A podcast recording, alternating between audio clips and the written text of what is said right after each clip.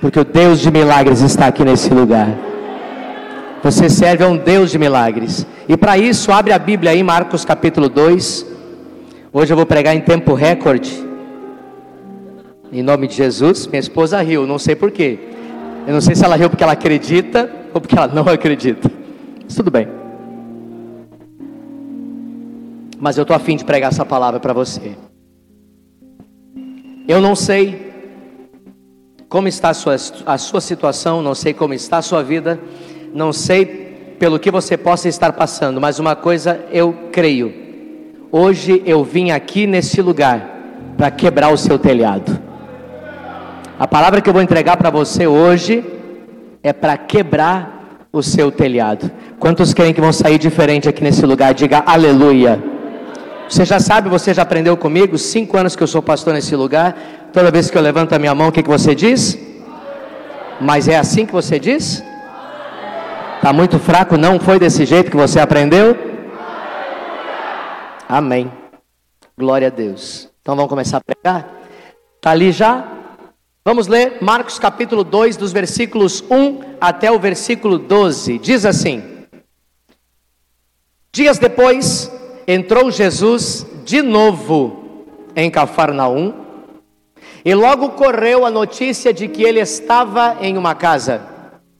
Muitos afluíram para ali, tantos que nem mesmo junto à porta se achava lugar, e ele lhes anunciava a palavra. Alguns foram ter com ele, conduzindo um paralítico, levado por quatro homens. Diga quatro homens. Diga quatro homens. E não podendo aproximar-se dele por causa da multidão, descobriram o eirado no ponto correspondente ao que ele estava, e, fazendo uma abertura, baixaram o leito em que jazia o doente. Vendo-lhes a fé, Jesus disse ao paralítico: Filho, os teus pecados estão perdoados. Mas alguns dos escribas que ali estavam assentados arrazoavam em seu coração, dizendo: Por que ele fala deste modo?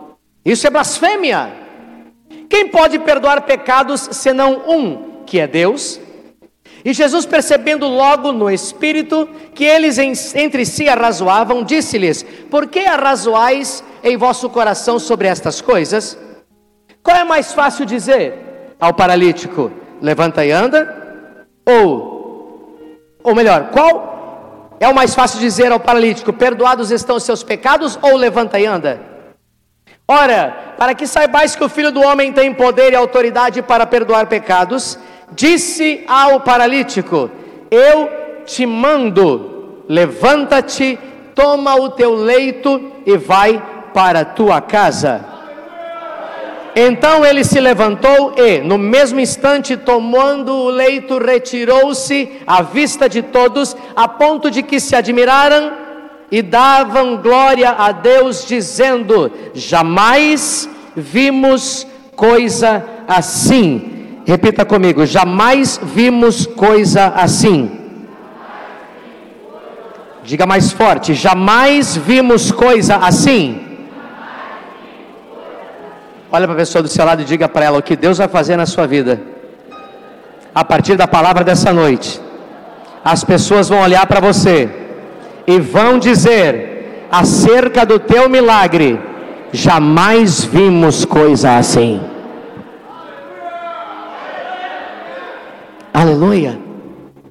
Nós acabamos de ler aqui e ver uma cena. Convido você para é, perceber essa palavra comigo no espírito, como se você estivesse assistindo um filme. E nós acabamos de ver aqui uma cena em que Jesus volta outra vez para Cafarnaum. Quer dizer que, em algumas oportunidades, sempre que dava, ele estava em Cafarnaum. Cafarnaum era uma cidade litorânea, uma cidade de praia. Naquela época era uma cidade muito é, movimentada, porque havia um porto ali, havia é, é uma economia mercadológica muito grande naquele lugar. Hoje está só em ruínas, não existe mais aquilo que existia antes. Porém, era um lugar litorâneo muito movimentado. E Pedro morava próximo a esse lugar porque Pedro era pescador. Pedro morava na praia. Diga, Pedro morava na praia. E quando as pessoas agora ficaram sabendo de que Jesus novamente estava em Cafarnaum, começaram a sair pessoas de todos os lados para ver e ouvir as palavras de Jesus. Algumas pessoas elas estavam só em busca de milagres. Pergunta para mim, e daí, pastor? Pergunta de novo, e daí, pastor? Pergunta direito, senão não respondo. Muita gente vem para Jesus por causa de alguma coisa. Uma vez um líder chegou para mim e disse: Pastor, o senhor não percebeu que esse irmão está na igreja só por causa das guriazinhas? Eu disse: Ele está no lugar certo. Porque as melhores guriazinhas estão dentro da igreja. Ou ele vai procurar guriazinha lá fora? É na igreja mesmo que ele vai procurar casamento. É na igreja mesmo que ele vai procurar. Ah, mas esse aqui veio só por causa da cura. Está no lugar certo. É aqui o lugar de receber a cura. Esse aqui veio só porque quer prosperar financeiramente. Está no lugar certo. É aqui o lugar para ele receber de Deus e prosperar financeiramente. Está no lugar certo. Aqui é o lugar de buscar, diga aleluia. E me remete isso a lembrar do meu pai. Pastor Libório, meu pai, eu sou filho adotivo, você já sabe, meus pais faleceram quando eu tinha um ano de idade. E os meus pais são pastores. Meu pai tem 84 anos, minha mãe tem 81. Minha mãe, infelizmente, está cometida de uma situação gravíssima de Alzheimer. Ela não consegue é, discorrer uma conversa de dois minutos comigo. Ela tem a perda da memória recente e meu pai já está com 84 anos, já não pastoreia mais, não dirige mais. Mas durante toda a minha vida com eles eu vi muitos milagres. Quando eu falo de milagre, querido, eu falo de milagre. Eu não falo de cura de dor de cabeça, não falo de cura de dor de ouvido, eu falo de milagre. Porque curas são gradativas, milagre é na hora. Aquele negócio que talvez você já tenha ouvido algum dia, perna crescer, sair do hospital na hora enquanto está orando no culto, coisas nesse sentido. E eu me lembro de uma vez, quando eu e meu falecido irmão estávamos com eles, numa cidade chamada Ouro Verde, lá no Rio Grande do Sul, próxima a São Francisco de Paula. Se alguém aqui é do Rio Grande do Sul, conhece a cidade. E nós tínhamos um trabalho evangelístico muito grande, muito grande. Meu pai colocava uma corneta em cima do carro, e aí a gente tinha um microfonezinho, e eu saía falando com aquela corneta, convidando todos os vizinhos para uma concentração ao ar livre que aconteceria em tal esquina às duas da tarde, de um lugar onde não existia igreja. Essa era a nossa vida quando era criança. Da idade dos teus filhos, pastor Marcelo. Com sete anos eu já tinha o privilégio de pregar, profetizar e orar por revelação, sete anos de idade. Cresci debaixo do palco. Minha mãe pregando, quando eu acordava para chorar, ela me dava um chute. Dorme aí, guri, que o culto não acabou. E eu continuava dormindo. Às vezes não dormia, mas ficava ali. Fui criado assim. E me lembro de uma oportunidade, só para parafrasear essa situação, que diz que quando souberam que Jesus estava lá, afluía gente de todos os lugares a ponto de tornar-se uma multidão em minutos. Eu me lembro que nós passamos as cornetas de manhã naquela cidade de Ouro Verde, anunciando que às 14 horas, na esquina de uma, de uma empresa de celulose, chamada Celulose Cambará, nós estaríamos ali pregando a palavra de Deus, cantando louvores, orando por revelações e curando enfermos. Meio-dia nós paramos o carro. O maior prazer que eu tinha nas campanhas evangelísticas com meu pai era no meio-dia. Meu pai nunca parava para comer em restaurante, até hoje ele não faz isso. Meu pai sempre levava a comida para comer. E a comida nossa era farofa de frango e uma garrafa térmica de 5 litros de café. Agora vocês vão saber por que eu gosto de café? Café é a bebida da vida. Café foi Jesus que fez. Quando eu chegar no céu, tomara que tenha café. E de preferência que seja melita. Deus o livre chegar lá e ter caboclo, já chego repreendendo. Caboclos, entendeu? Sai em nome de Jesus. Brincadeira, para quem gosta de caboclo, continue tomando mais hora antes, não sei a procedência. Aí nós comíamos aquela coisa toda, era uma bênção.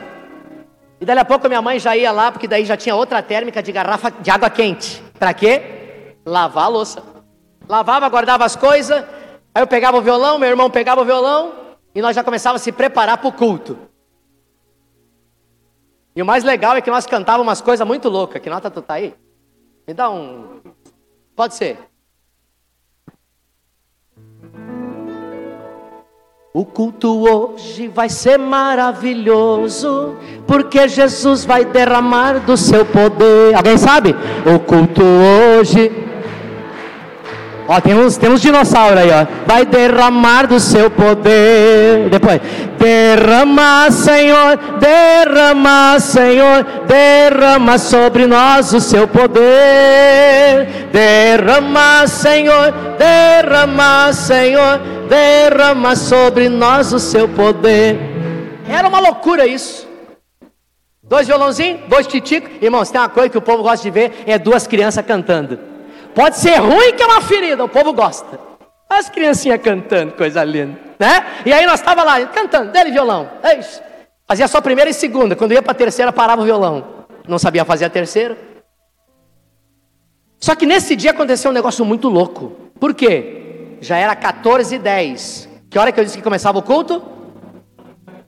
14 e 10 não chegava ninguém. e eu cantando olhando para meu irmão. Hoje nós vamos sair daqui alegres, porque Jesus vai derramar do seu poder. Mas só tinha eu, meu irmão, meu pai e minha mãe. Mais ninguém. E pensa, irmão, hoje tem essas caixas de som maravilhosas, aquele tempo era corneta. O troço só tinha médio. Aquele negócio berrando. Dali a pouco, eu disse assim para meu pai, meu, porque meu pai ficava orando de joelho até a hora de pregar. Se ficasse uma hora de louvor, era uma hora de joelho até a hora de ele pregar. Dali a pouco eu vou lá e disse, pai, levanta e olha, irmãos, culto ao ar livre. Vinha gente de cima, vinha gente do lado, vinha gente do outro lado, vinha gente de baixo, e a gente começou a olhar e disse: que que está acontecendo? A cruzada evangelística de uma única tarde tinha mais de 200 pessoas. Naquele dia, cadeira de roda ficou para trás, muleta ficou para trás, colete ortopédico ficou para trás, cego viu com duas crianças cantando. Hoje nós vamos sair daqui alegre, porque Jesus vai derramar o seu poder. E hoje às vezes a gente tem uma parafernália tremenda e não acontece nada, às vezes, no meio do povo. Sabe o que está faltando? A confiança de saber que Jesus está no meio para fazer milagre.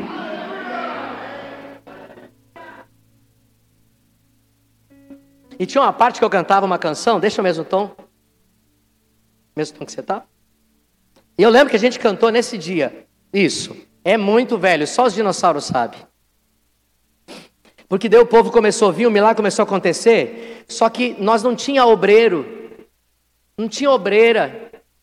Irmão, era 20, 30 pessoas endemoniadas, parecia aquele monte de cobra, um em cima do outro, aquela coisa, então não tinha ninguém para segurar, nem para expulsar. E meu pai só dizia, lá de cima do, do púlpito, ele só dizia: Olha lá! Olha lá! E eu dizia: Olha, eu estou vendo. Só que o que, que a gente vai fazer? Duas crianças, a minha mãe, como é que vai fazer? E quando Deus começou a operar muito milagre, com o violãozinho, fazendo só a primeira e segunda, eu comecei a cantar um negócio assim. O culto hoje foi marcado em sua homenagem. E o pastor mandou até anunciar. Alguém sabe essa? De toda a igreja não faltasse nenhum membro. Pausa. É isso que a gente começa a fazer de tarde, mandando para você o convite para o culto, para você não faltar. Sabe por quê? Porque talvez você falta naquele dia que o Senhor desceu com poder para fazer milagre. Daí você não estava lá. Daí você fica só sabendo dos outros que conta. Mas ouvir dos outros não é a mesma coisa que ser participante. De toda a igreja não faltasse nenhum membro e que trouxessem outros para te louvar, que nem o Gilson fez hoje, sabe? Chamava o povo, chamar o povo. Olha para o lado e diga para ele assim: pelo amor de Deus, irmão, domingo que vem, não vem sozinho, não, traz mais alguém. Você é responsável pela salvação das pessoas através do convite para receber a palavra dele. Pastor, por que você está contando tudo isso na introdução? Eu nem soltei o cronômetro, mas eu vou pregar em tempo recorde hoje. Porque quando souberam que Jesus estava em Cafarnaum, assim como quando meu pai estava em Ouro Verde, começaram a vir gente de todos os lados. Só que aconteceu um problema. Na geografia do lugar agora chamado Cafarnaum, a casa encheu.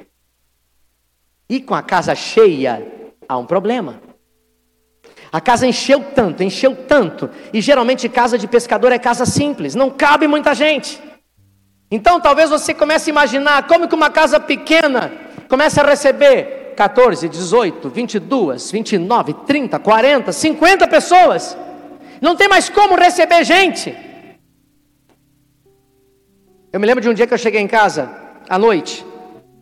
E quando eu abri a porta, eu fui tomado de um susto, eu e minha esposa. Tinha 21 jovens na cela do Leléu dentro do meu apartamento. Irmão, não cabe 21. Tinha gente sentado com as costas na parede, tinha gente sentada no chão. Fiquei pensando, meu Deus do céu, o que, que é isso? Pergunta para mim, o que, que é isso, pastor? Avivamento. Avivamento.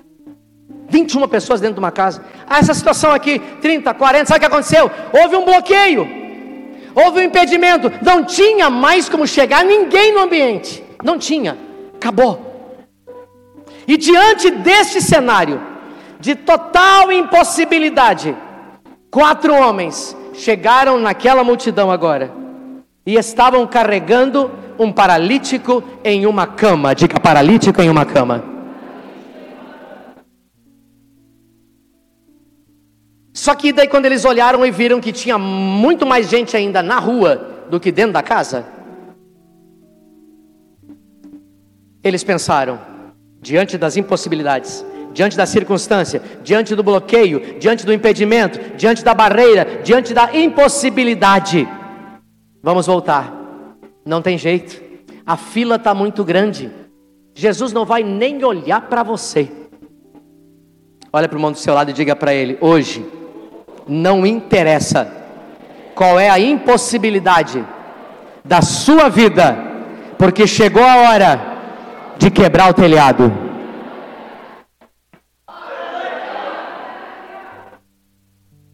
Quebrar o telhado, o que é, pastor? Primeiro, está me acompanhando como está com os negócios ali? Isso. Quebrar o telhado significa romper os obstáculos. Repita. Mais uma vez. Não, você não falou direito. Até o pastor que está lá em Rio Grande, que é carioca, já aprendeu a falar como um gaúcho fala. Diga, romper os obstáculos. Aleluia. Você é muito inteligente, isso é uma benção. Hã? Ouça o que eu quero dizer para você nessa noite. Toda palavra nessa noite vai ser profética para você. É bom você pegar. Todas as vezes em que você dispuser o seu coração a buscar o Senhor, a se derramar diante do Senhor para receber um milagre, você vai encontrar diante de você um obstáculo. Vou repetir. Toda vez que você dispuser o seu coração a buscar ao Senhor para receber um milagre, vai encontrar diante de você um obstáculo. Diga, entendi, pastor. Só que nós precisamos ser mais resilientes diante da dor e também diante dos obstáculos. O que é resiliência, pastor? É a capacidade de superar e suportar pressões até romper o obstáculo, até passar para o outro lado. Ei, escute. Sempre vai haver um bloqueio. Sempre vai haver um impedimento tentando atrapalhar você de chegar, escute, de chegar ao ponto correspondente aonde Jesus está para operar o milagre na sua vida. O ponto onde ele faz o milagre. Diga, existe um lugar que é um ponto central para a operação do milagre? Pergunta para mim, aonde, pastor? Pergunta direito, não respondo. Diante de Jesus. E se eu estiver debaixo da ponte, pastor? Está diante de Jesus? É o local, é o ponto certo para ele operar o milagre na sua vida. O ponto onde ele faz o impossível se tornar possível. O ponto certo é onde o Senhor pega uma pessoa fracassada e faz dessa pessoa um vencedor. Para chegar nesse ponto, sempre vai haver um empecilho sempre vai haver um obstáculo, sempre vai haver uma barreira, sempre. Mas não é porque eu encontrei um bloqueio no meio do caminho, não é porque eu encontrei um empecilho no meio do caminho que vai me atrapalhar de alcançar o que Deus tem para mim, e não haverá bloqueio ou empecilhos no caminho que me faça desistir do que Deus tem para mim. Diga aleluia. Eu vou continuar insistindo, persistindo, avançando, perseverando, até que eu receba a vitória.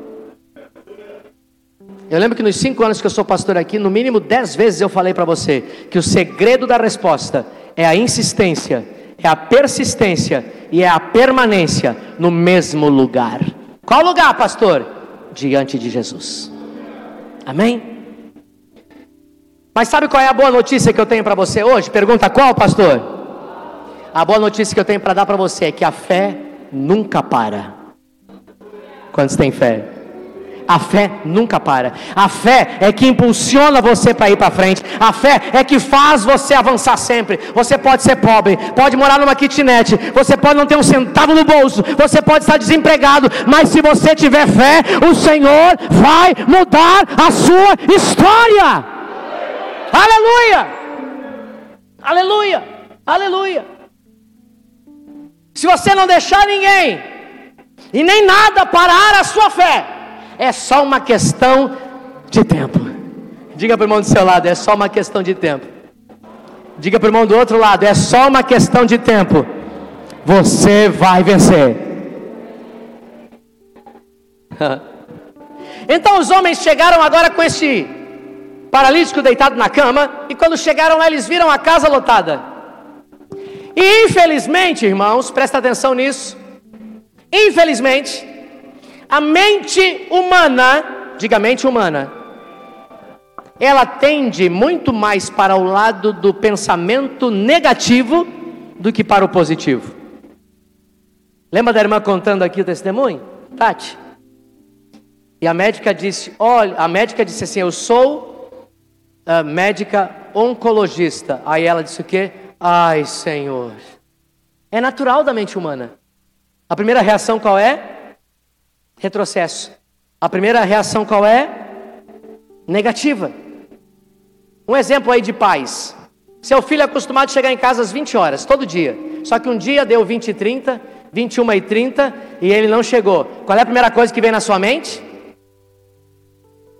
Meu Deus, o que, que será que aconteceu? Será que foi assaltado? Será que perdeu o Uber? Será que, meu onde é está no médico? Para quem que eu vou ligar? E já começa apavorada. É assim ou não é? Se é assim, diga amém. A primeira coisa que vem na sua mente é positiva ou negativa? É negativa. Já começa a ficar atribulado, por quê? Porque a sua mente já te projeta para o lado negativo. O marido acostumado a chegar do trabalho todo dia 18 horas.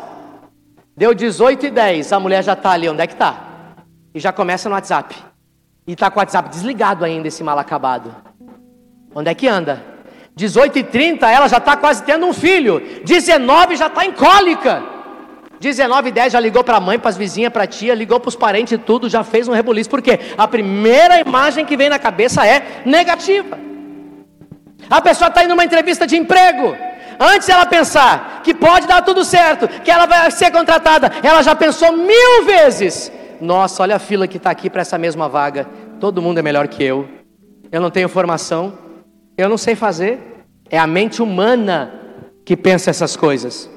E quando aqueles homens começaram a enfrentar a dificuldade de olhar aquela multidão, o que é que veio na cabeça deles? Vamos colocar o nome no paralítico de João. João, vamos voltar outro dia? Hoje não vai dar. Você acha que o mestre vai te atender? Não tem como, olha a multidão que está aí. Escute, tem coisas na vida que você não tenta, você decide. Olha a frase para você colocar no seu Instagram hoje, hein? Tem coisas na vida que você não tenta, você decide. Casamento, por exemplo.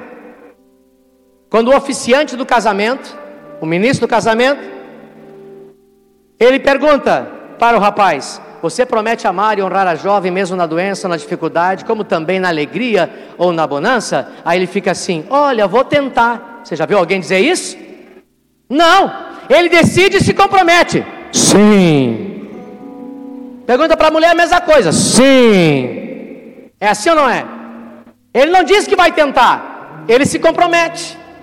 Por isso, irmãos, é que nessa noite eu quero trazer essa palavra muito forte ao seu coração, de que a nossa mente precisa mudar para o modo como o Senhor pensa acerca de você. Diga aleluia. Olha para o lado e diga para ele: muda a sua mente. Para de pensar com a mente humana e passe a pensar da maneira de Deus. Diga mais uma vez para ele: passe a pensar da maneira de Deus. Pastor, e como é que Deus pensa? É um dos versículos mais apaixonantes para mim na Bíblia. Jeremias capítulo 55, versículos 8 e 9, que diz: Porque os meus pensamentos não são os vossos pensamentos, nem os vossos caminhos os meus caminhos, diz o Senhor. Porque assim como os céus são mais altos do que a terra, assim são os meus caminhos mais altos que os vossos caminhos, e os meus pensamentos mais altos que os vossos pensamentos. Os seus pensamentos têm que ser iguais aos pensamentos de Deus. E como é que Deus enxerga você? Deus não enxerga você no final da fila. Deus não enxerga você como último. Deus enxerga você na frente das batalhas. Entendeu?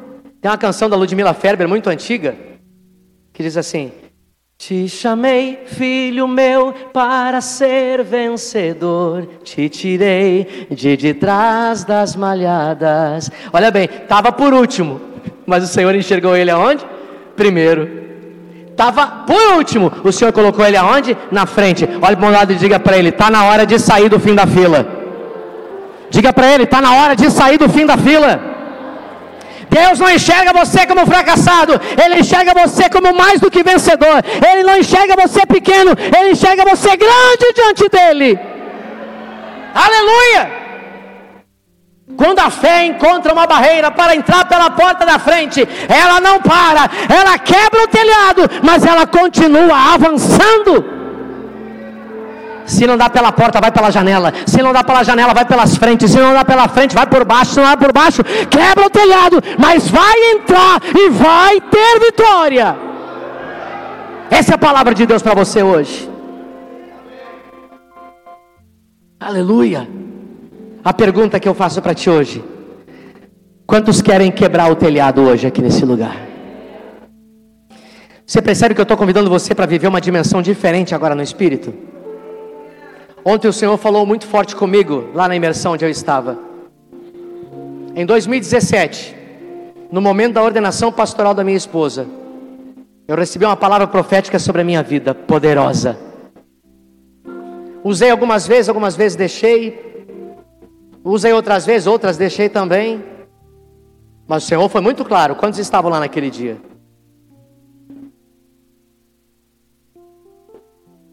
E ontem o Senhor falou no meu coração.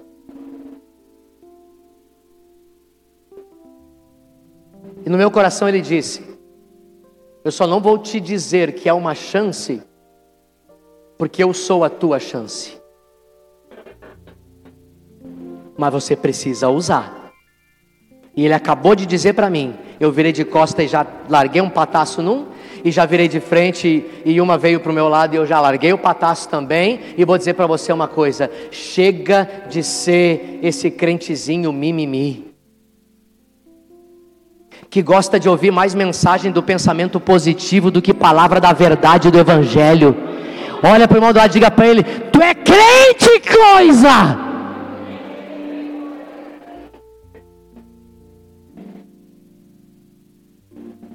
Pastor, cuidado do jeito que fala, pastor, porque senão o irmão vai se ofender e não vai mais vir para a igreja. Aleluia. Quem vai perder é tu. Pastor, é que tem que ter um jeitinho para falar. Eu tento, mas não consigo. Primeiro, porque eu sou de vacaria. E eu não conheço um vacariano que tem jeito para falar. A gente fala, vem na boca, a gente fala. Eu até considero que eu sou educado demais. Brincadeirinha. Mas eu não vou levar mais nada para casa. Olha para o lado e diga para ele: é bem melhor você mudar o seu jeito de ser crente, porque senão o Senhor vai usar outra pessoa para quebrar o seu telhado.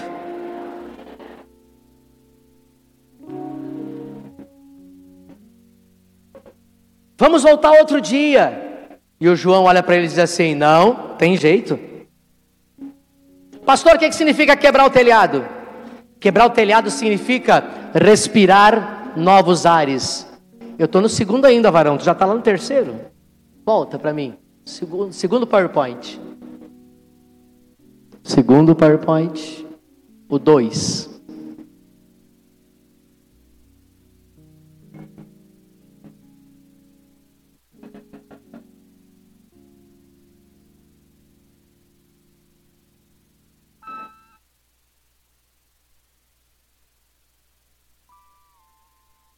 Daqui a pouco vai. Então tá, enquanto não vai, quebrar o telhado significa respirar novos ares. Fala para o irmão do lado, diga para ele, você precisa respirar novos ares. Agora vai. Trancou, né? Imagina você na sala da sua casa. Eu não sei o tamanho da sala da sua casa, mas tenho certeza que se entrar 30 pessoas lá, como é que ficaria a sua casa? Eu imagino hoje na casa da Lindalva, né? Você sabe que se não convida o pastor, a gente fica descobrindo pelas redes sociais. E teve um almoço abençoado lá hoje, aniversário, três pessoas e tal. Tinha uma multidão naquela casa que eu só fiquei pensando, coitada da Lindalva. Mas a casa da Lindalva que nem coração de mãe, cabe o um mundo lá dentro. Eu nunca vi como é que cabe tanta gente naquela casa. Mas você começa a ficar meio apavorado, porque vai faltar cadeira, vai faltar copo, vai faltar alguma coisa, alguém vai ter que comer depois. Mas você imagina a sua casa lotada. Mesmo sendo pequena, coloque ali 50 pessoas, feche as portas, feche as janelas. Quantos minutos você consegue ficar lá dentro? Vai dar um troço. Alguém vai pedir água, vai morrer. Cinco, dez minutos, aí ninguém mais consegue ficar. Por quê? Começa a faltar o ar. É uma agonia desesperadora. E nesse caso aqui, você imagina a multidão dentro, a multidão fora, Jesus ensinando e o ar acabando. E de repente, alguém começa a destelhar a casa. E enquanto começa a destelhar a casa, sabe o que acontece? Entra um ar dentro da casa.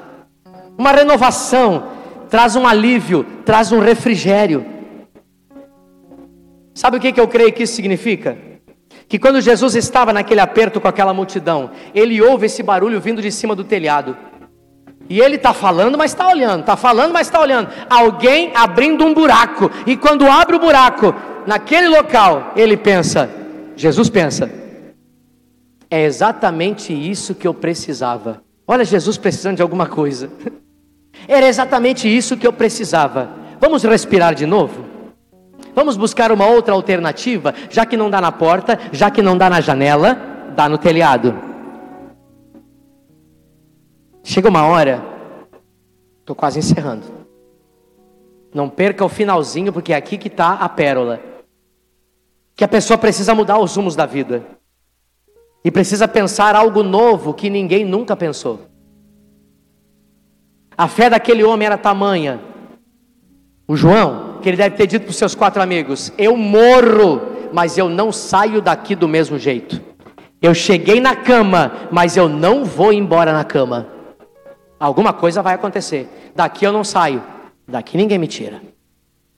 Abriu-se o telhado, e eles olharam o ponto onde Jesus estava, e desceram o paralítico com a cama por cordas. Diga cama e cordas. Diga cama e cordas. Entre outras palavras, até hoje talvez você foi um peso para os outros. Os outros tiveram que carregar você nas costas. Os outros tiveram que carregar você na cama.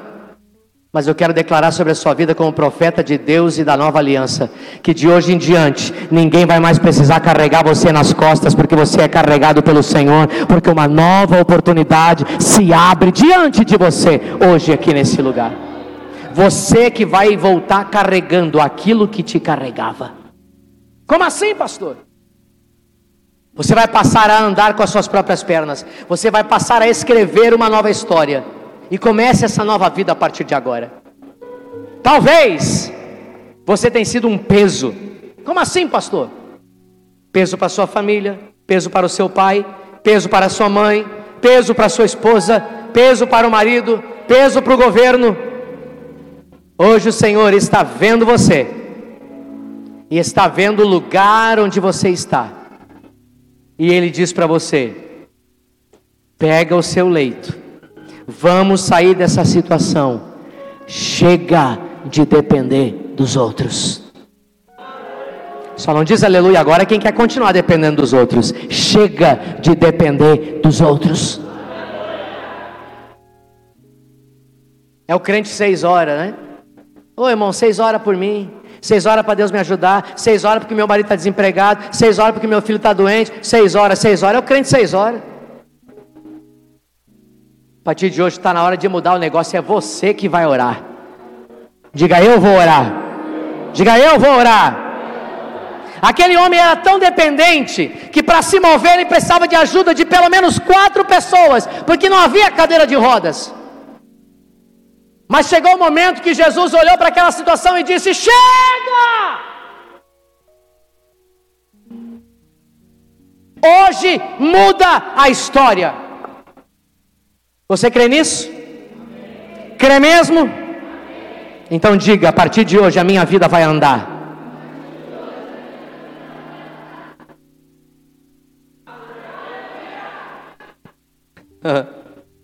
Se você chegou aqui hoje, impossibilitado de andar espiritualmente, emocionalmente, financeiramente, se você hoje chegou e parece que tem algo que está atrapalhando a sua caminhada, a ponto das pessoas viverem levando você de cima para baixo e de baixo para cima.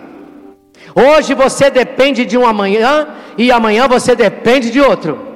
Hoje Jesus vai colocar você de pé na sua caminhada e você vai passar a respirar novos ares. Quem crê assim, diga amém. Eu quero concluir. O pessoal do louvor já pode subir. Eu fiquei perguntando, por que que Jesus mandou o homem pegar o leito, pastor, e voltar para casa carregando o leito, se ele não precisava mais do leito? Não tem uma certa incoerência aqui? Eu nasci no Evangelho em uma igreja chamada Deus é Amor. Meu pai é pastor de lá até hoje.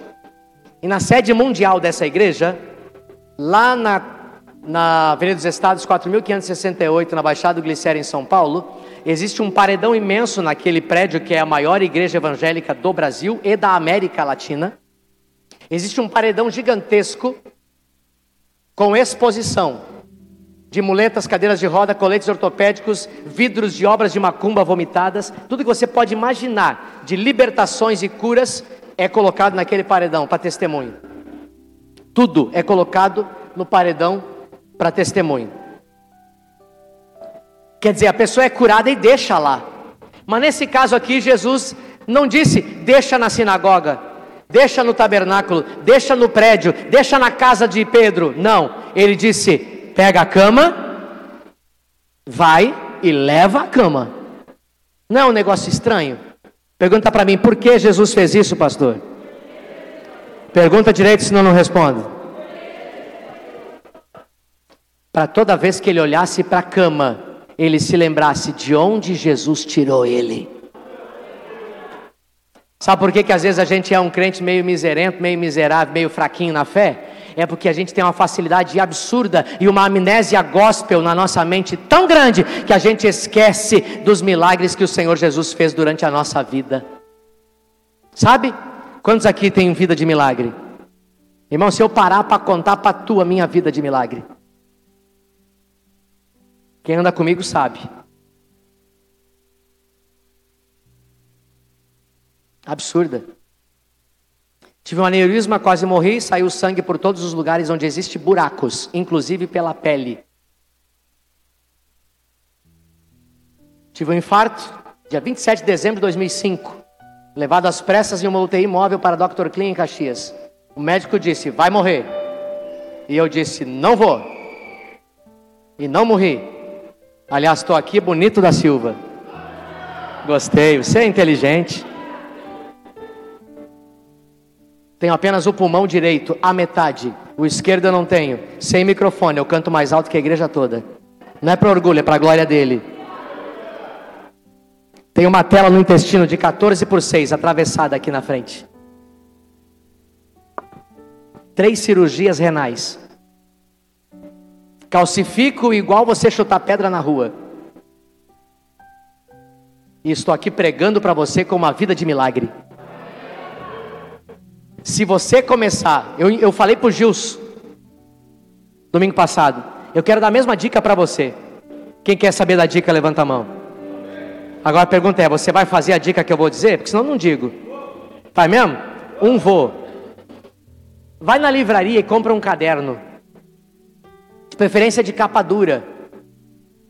Encapa o caderno com uma folha dourada. Porque as líderes kids gostam de papel dourado. Encapa o caderno com papel dourado. Porque as bênçãos de Jesus elas são como ouro. Então encapa de papel dourado para já ir se acostumando. E deixa um espaço reservado para colocar as bênçãos que você já teve. E começa a numerar elas. Uma a uma. E você vai ver surpreso que o Senhor já fez tanta bênção que você nem lembrava mais.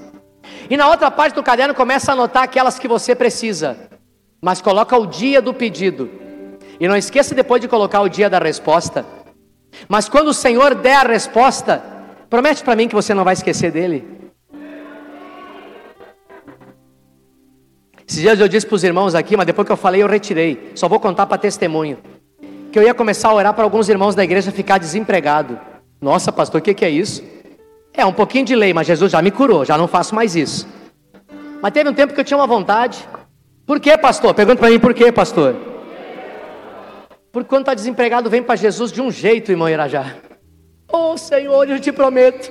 Oh Jesus, eu me comprometo. Oh Jesus, eu assino a promissória. Eu vou te servir, eu vou te amar, eu vou ofertar, eu vou dizimar. Você é um crente melhor, aleluia, glória a Deus. Não vou perder célula, não vou perder discipulado. Senhor, a minha vida é para te servir. Toma a minha vida, toma-me, rendido estou.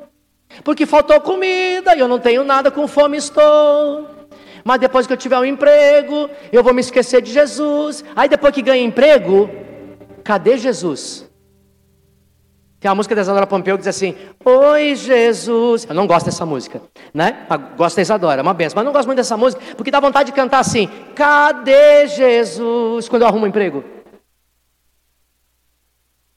Pastor, me usa, pelo amor de Deus, na obra, pastor. Eu quero ser usado, aleluia, eu sirvo para isso e tal. A gente ora e tal, aleluia, vem, irmão, aleluia, e pá, pá, pá. Daqui a pouco, ô oh, pastor, acredita que Deus foi tão bom comigo? É, irmão, abriu a porta do emprego. Sério? Não tenho tempo nem de vir na igreja, pastor, é de segunda a segunda.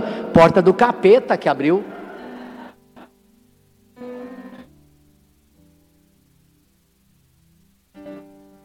Pediu errado? Não não teve discernimento na hora de aceitar a proposta. Ah, pastor, mas é que eu tenho que cuidar da minha casa. Eu vi um camarada bonitão aqui fazer a palavra da oferta hoje, chamado Mateus, dizer: buscar em primeiro lugar o reino de Deus e a justiça desse reino, e todas as demais coisas vos serão acrescentadas. O Deus que cuidou de você até hoje vai cuidar até o fim. Não está na palavra. Quem, os líderes que têm a palavra aí no seu smartphone, sabe que isso que eu estou falando não está aqui. É porque Deus está mandando falar para tu agora. Vou terminar. Se você quiser já ficar de pé, fique à vontade. Você já me acelera para mim terminar mais cedo.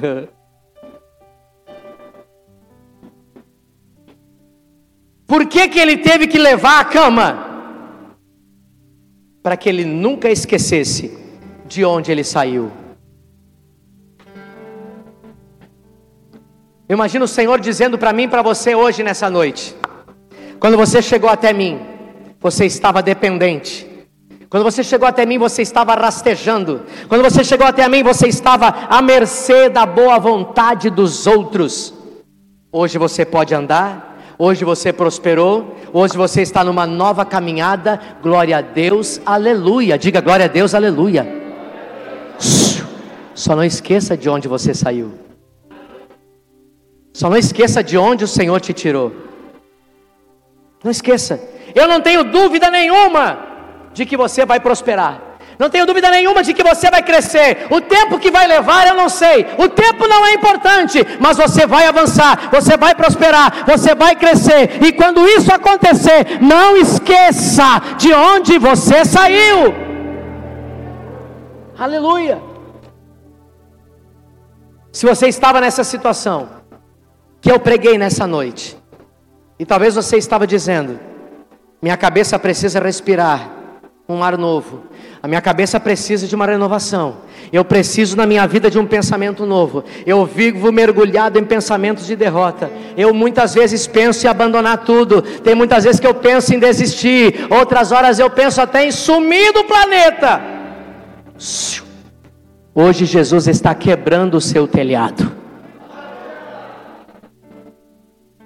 E eu quero chegar ao ponto correspondente diante de Jesus, sabe? O Senhor está olhando por você agora e Ele diz: esteja diante de mim, e Ele vai mudar a sua história. Se tem alguém que se enquadra nisso que nós falamos, eu quero orar por você nessa noite, e eu gostaria de convidar para você, como um passo de fé, Sai do seu lugar enquanto cantamos, vem à frente. Eu vou orar por você, porque você vai chegar no ponto central diante de Jesus e ele vai realizar um milagre na sua história hoje em nome de Jesus.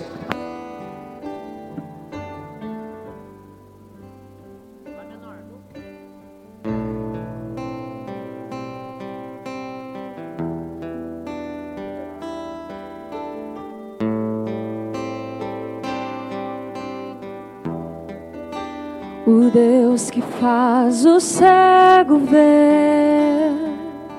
Está passando por aqui, está passando por aqui. O Deus que faz o surdo ouvir, silencia o medo em mim, silencia o medo em mim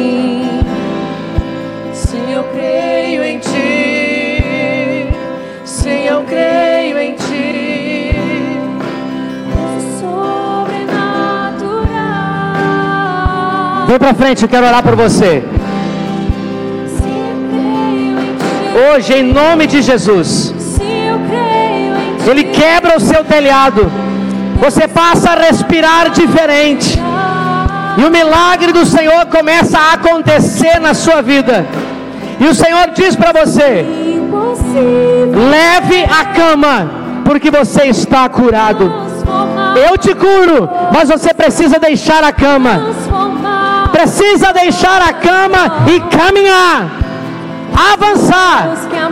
É hoje.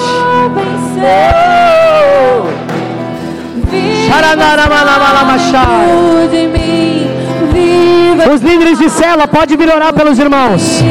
As líderes kids também pode orar pela vida das irmãs. Deixa Deus usar você. Sim, eu creio em ti. Deus sobrenatural. Em ti. Sim, eu creio em ti. Sim, eu creio em ti. Deus do sobrenatural. Sim, eu creio. Sim, eu creio em ti. Sim, eu creio em ti. Deus do sobrenatural. Sim, eu creio em ti. Sim, eu creio em ti.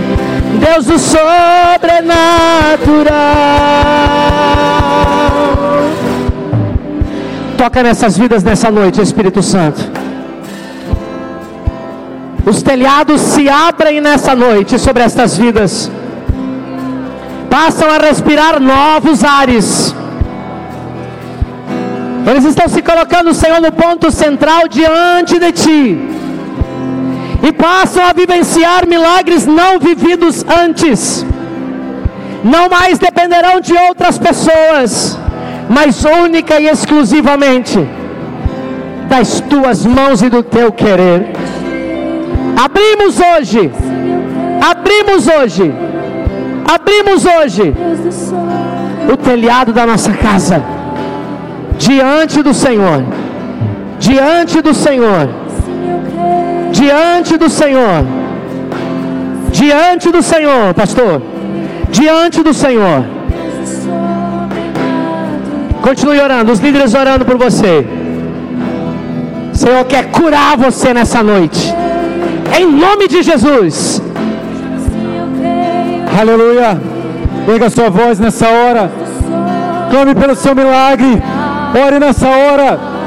Deus trouxe você aqui nessa noite para você carregar o seu leito, para você ter a sua fé ativada, para você sair daqui de forma diferente da forma que você entrou. Eu declaro milagres sobre a sua vida, milagres sobre a sua família, em nome de Jesus, a provisão sobre você, sobre a sua casa, a prosperidade que você tem pedido ao Senhor, em nome de Jesus, rompa, rompa, rompa com os obstáculos, os obstáculos que te fizeram parar até aqui, em nome de Jesus, em nome de Jesus, em nome de Jesus, a vitória está à sua frente, está sobre você, em Cristo Jesus, você é mais que vencedor. Oh, xaralabaraba, xerecantaragalabarabalabalá.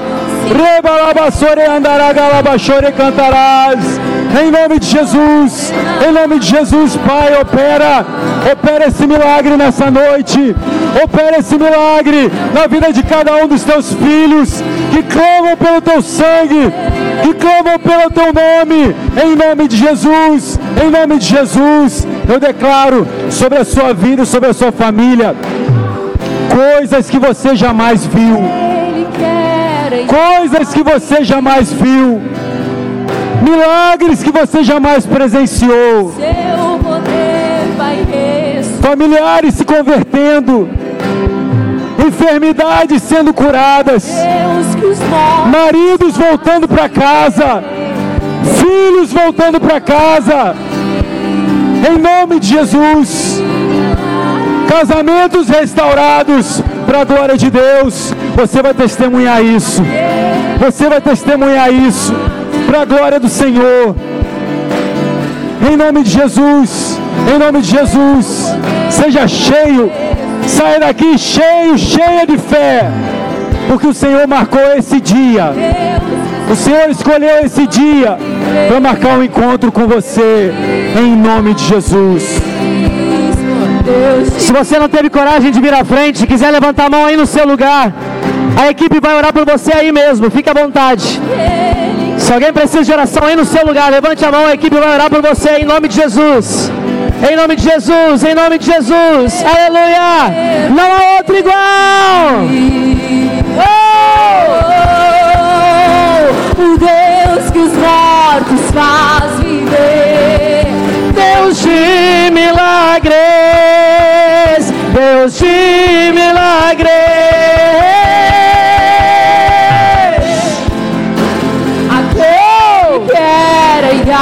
há Teregenderene mandaracandore mandaralabaçô.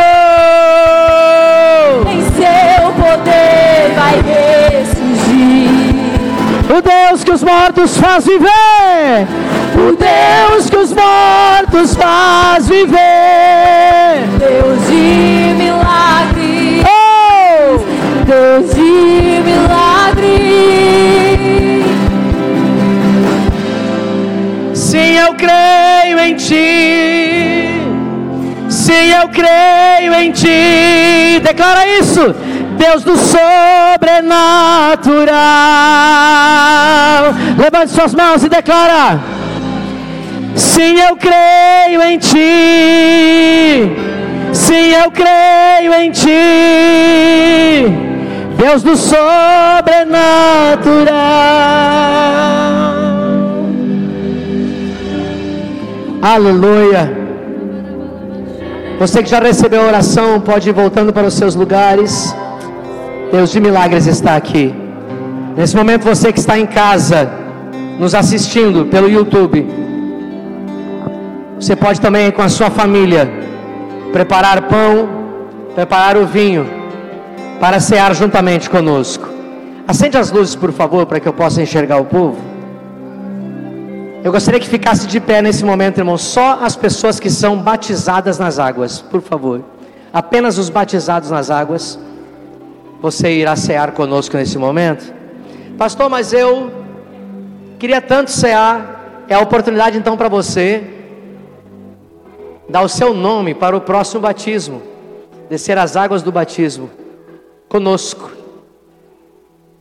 E aí você vai poder cear com a gente. Vai ser uma benção, vai ser muito bom. Amém? Mas antes de nós cearmos, os irmãos já estão preparados para entregar os elementos? Deixa eu só fazer uma pergunta. Posso fazer uma pergunta? Os irmãos permitem que eu faça uma pergunta? Então eu quero perguntar: Existe alguém, além desse, que já está fazendo isso? nessa noite em nosso meio, que você ainda não entregou a sua vida para Jesus, ainda não aceitou Ele como único e suficiente Salvador da sua vida, e você gostaria de entregar a sua vida para Ele hoje, aceitando Ele como Salvador, para que Ele possa a partir de hoje conduzir a sua vida e a sua história. Tem alguém que gostaria de aceitar Jesus nessa noite? Se tiver, eu quero orar por você. Aqui já tem um garoto que está aceitando Jesus está fazendo a oração da confissão.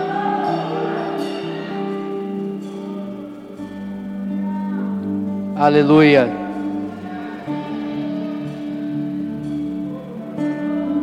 Aleluia. Temos alguém para aceitar Jesus? Apenas esse irmão? Tem? Tem? Cadê? Aleluia. É só esse aleluia? É só esse aleluia? Mais alguém para Cristo? Amém? Carla, querida, por favor, vem orar com ela. Pode fazê-la confessar Cristo como Salvador. Mais alguém? Fazer uma segunda pergunta. Vocês permitem eu fazer uma segunda pergunta? Prometo que vou terminar bem rapidinho. Posso fazer a segunda pergunta? Posso? Tem alguém em nosso meio que porventura você desanimou na jornada? cansou um pouquinho no caminho e você desistiu de andar com Cristo. Aí fora chamam de desviar-se do Evangelho, mas eu não creio nisso porque talvez você está aqui hoje, então você não está desviado do Evangelho, mas resolveu dar um tempo na caminhada. Jesus está esperando você de braços abertos no aprisco dele. Tem alguém para voltar para Jesus hoje? Temos alguém? Não? Apenas essas duas pessoas aqui então aceitando Jesus? Aleluia! Já está sendo feita a oração de confissão com eles aqui. E você que está de pé, vai receber os elementos da ceia. Enquanto nós cantamos, você vai orando ao Senhor, celebrando ao Senhor, se alegrando com o Senhor, e logo nós iremos participar em nome de Jesus.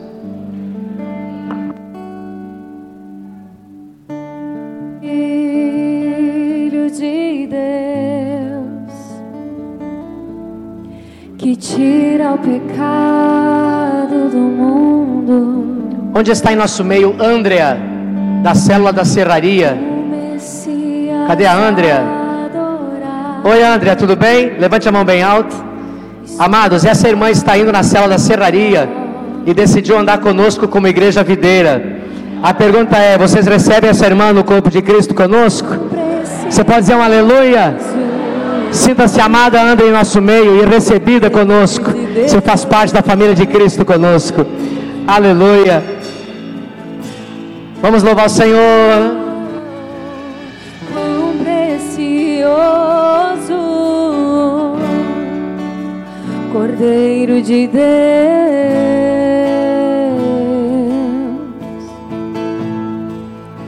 Seus olhos são como fogo Em sua boca uma espada, está vestido com um manto de sangue. Seus olhos são como fogo, em sua boca uma espada, está vestido com um manto de sangue. Só o teu nome é. Diga isso. Só o teu nome é doce como mel. Você pode dizer melhor do que isso? Só o teu nome é doce como mel. Diga mais uma vez, só o teu nome é. Só o teu nome é doce como mel.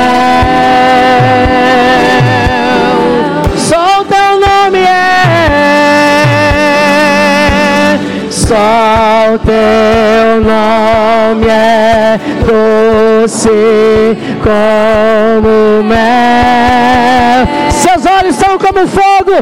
Declara!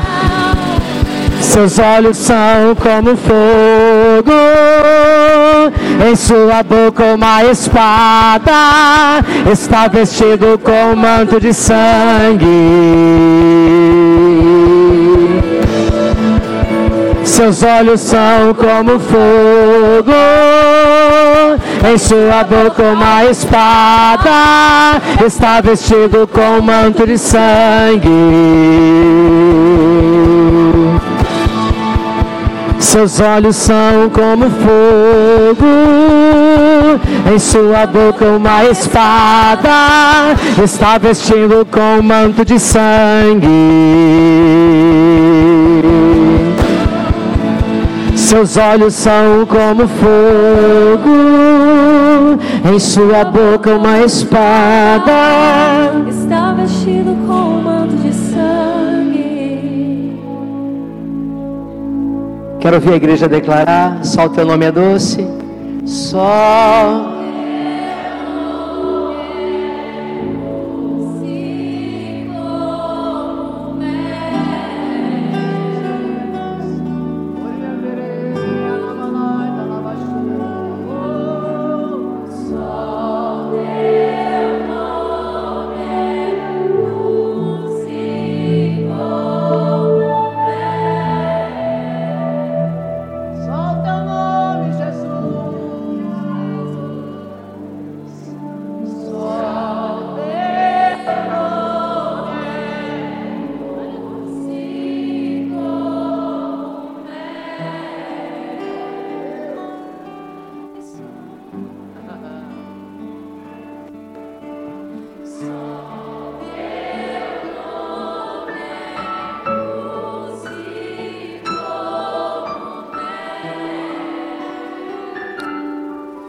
Levanta o pão. Este pão, ele é o corpo do Senhor Jesus, que foi moído na cruz do Calvário. Repita após mim: Ele já levou as minhas maldições e as minhas enfermidades, pelas suas pisaduras, eu fui curado. Ao comer este pão, eu estou comendo dele. Ele é a minha vida, Ele é a minha cura, Ele é a minha saúde. Eu creio que eu sou membro do corpo de Cristo. No corpo de Cristo não há maldição, nenhuma maldição. O diabo não toca em Cristo. Eu sou membro do corpo de Cristo. Ao comer este pão, eu declaro que eu estou em unidade com os meus irmãos. Nós cremos em um só Deus, em um só Senhor, em uma só fé e andamos no mesmo Espírito, em nome de Jesus. Você pode comer do pão.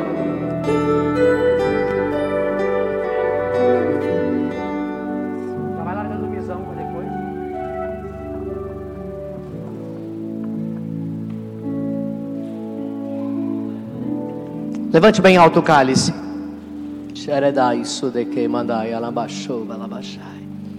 Este cálice, ele é a nova aliança do sangue de Jesus. Repita após mim.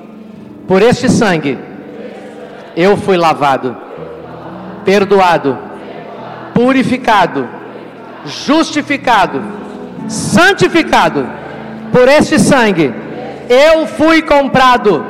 Não sou mais meu. Eu tenho um dono e ele me comprou por preço de sangue.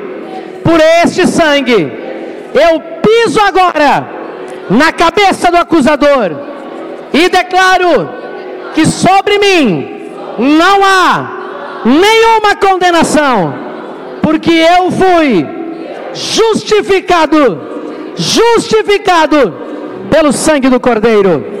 Ele se fez pecado para que eu fosse feito justiça de Deus.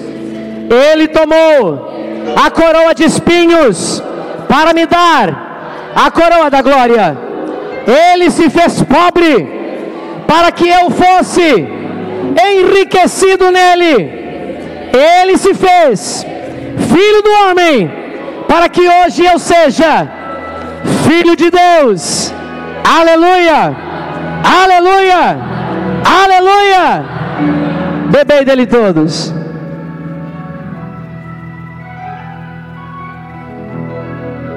Já refúgio a glória eterna de Jesus, o Rei dos Reis. Breve os reinos deste mundo seguirão as suas leis, os sinais da sua vinda mas se mostram cada vez vencendo. Vem Jesus, a mão lá em cima eu quero ver. Glória, glória, Aleluia. Glória, glória, aleluia. glória, glória.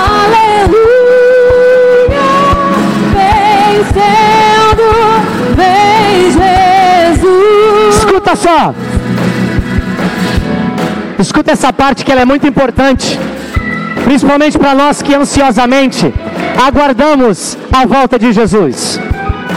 Escuta só. E no fim, entronizado, as nações há de julgar, todos grandes e pequenos, o juiz hão de encarar e os remidos triunfantes em fulgor de cantar vencido tem Jesus. A mão em cima eu quero ver. Glória, glória. Aleluia. Glória, glória, aleluia. Glória, glória,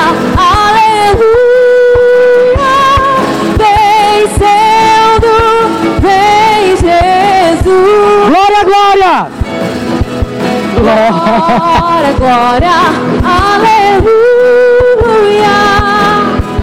glória, glória Aleluia. glória, glória Aleluia. vencendo, vem Jesus. Eu quero ouvir você e a bateria. Glória. Pode ser melhor.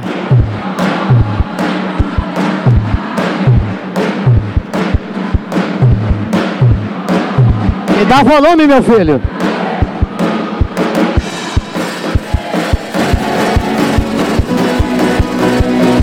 Segura de novo só a bateria. Só a bateria. Você não canta ainda. Quero te ensinar uma coisa. São cinco anos e meio que o Senhor me dá a graça toda a ceia terminar com essa música.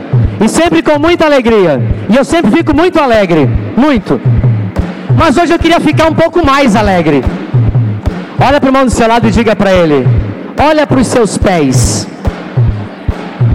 Diga para os seus pés. Mas para falar para o pé tem que olhar para o pé, irmão, não para mim. Eu não tenho cara de pé. Baixa um pouquinho o som da bateria. Olha para os seus pés e diga para eles assim: Pés, vocês não nasceram colados no chão. Então, pés, faz o favor de pular na presença de Deus. Eu ouvi amém?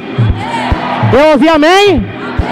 Então só a bateria e as vozes e pulando. Quero ver quem dá conta. Eu tô com 46 e tô inteiro. Brincadeira. Glória, glória. Pula aí, irmão. Tá fraco.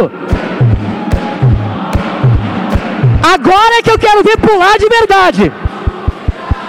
Vencendo, vem Jesus, tira o pé do chão, glória, glória, aleluia, glória, glória, aleluia, glória, glória, aleluia, vencendo, vem Jesus. Vencendo, vem Jesus, vencendo, vem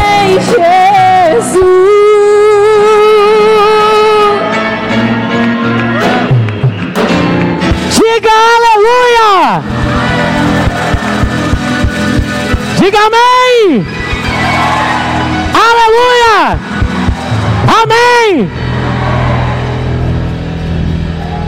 Prometo que eu vou encerrar, mas eu preciso fazer três coisinhas só. Primeiro, as crianças todas que se comportaram no culto de ceia, pode vir aqui na frente que as líderes kids vão estar dando para você o seu pirulito, você que se comportou. Segundo, nós temos uma cantina abençoada que você precisa não levar sua esposa para casa para cozinhar para você.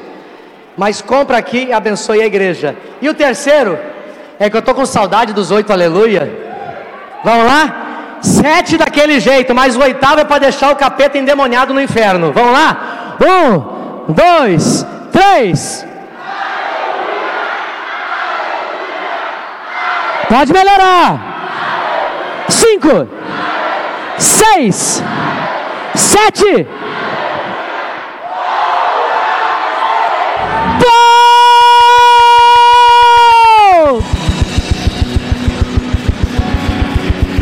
Amor de Deus, o abraço de Jesus o Filho e as doces consolações do Espírito Santo sejam sobre a sua vida hoje e sempre e que você seja muito abençoado pelo Senhor em nome de Jesus. Amém. Só maior, só maior. Irmãos, o careca mais lindo dessa igreja, chamado Biase, está de aniversário. Parabéns para você nesta data querida. Muitas felicidades, muitos anos de vida. Que Jesus te abençoe, é a nossa oração que te dê sua graça e sua proteção.